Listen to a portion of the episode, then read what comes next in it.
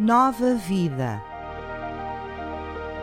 O que Deus preparou para os seus filhos.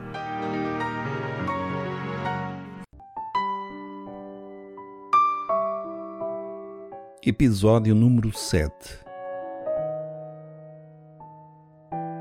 Deus deu-me uma nova família.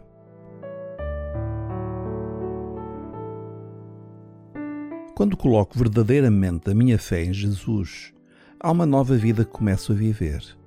Nos últimos episódios vimos já quatro aspectos dessa nova vida que Deus me dá. Deus adotou-me como filho, Deus tirou-me da morte para a vida, Deus fez de mim uma nova criação e Deus fez de mim sua habitação. Hoje falaremos de outra bênção maravilhosa. Deus dá-nos uma nova família. Como? Que família é essa? É disso que falaremos a seguir.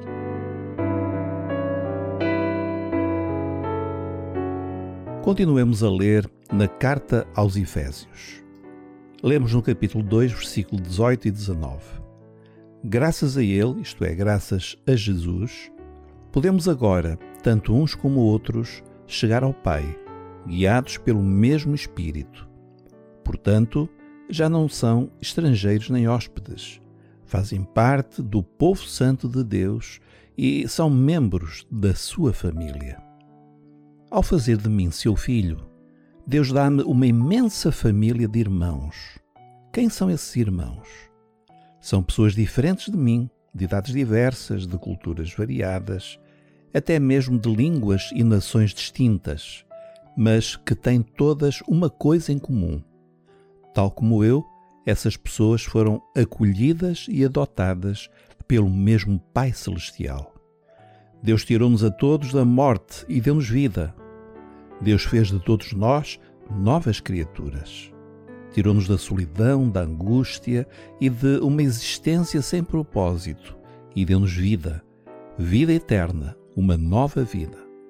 Temos o mesmo Pai, por isso somos irmãos, irmãos em Cristo. Somos uma família.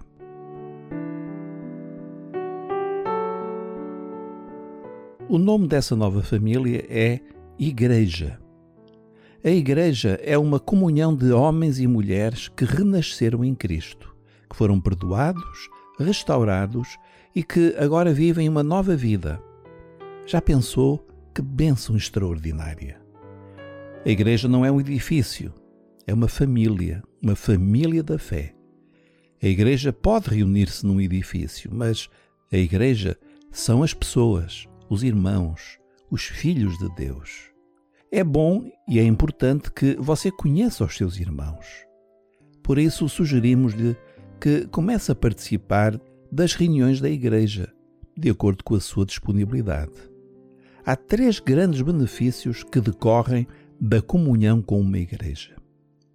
Primeiro benefício: saber e sentir que não está só.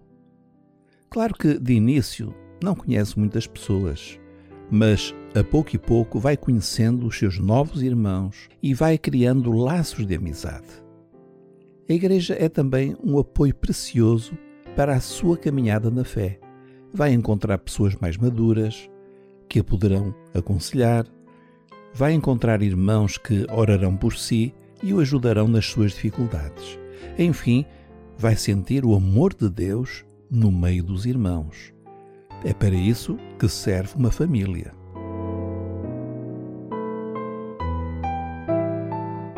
Segundo benefício, vai poder ouvir e aprender mais da Bíblia na igreja. Quando se está sozinho, ler a Bíblia torna-se uma tarefa árdua, porque muitas vezes não entendemos as coisas. Um dos maiores benefícios da igreja é que se pode avançar muito mais depressa no entendimento da palavra de Deus. Terceiro benefício: poder também ser útil aos outros. Depressa descobrirá que dar é sempre melhor que receber. Ajudar, melhor que ser ajudado. Há sempre pessoas necessitadas de coisas simples, nem que seja uma palavra amiga, um gesto de amizade ou um apoio numa hora difícil. A igreja não é só um lugar de receber, mas também de aprender a dar.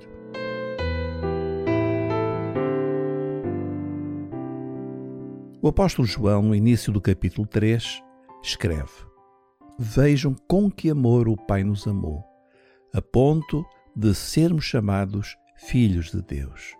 E somos seus filhos realmente. Comece a viver esta experiência de uma forma real, vivendo, experimentando a Igreja, a sua nova família da fé.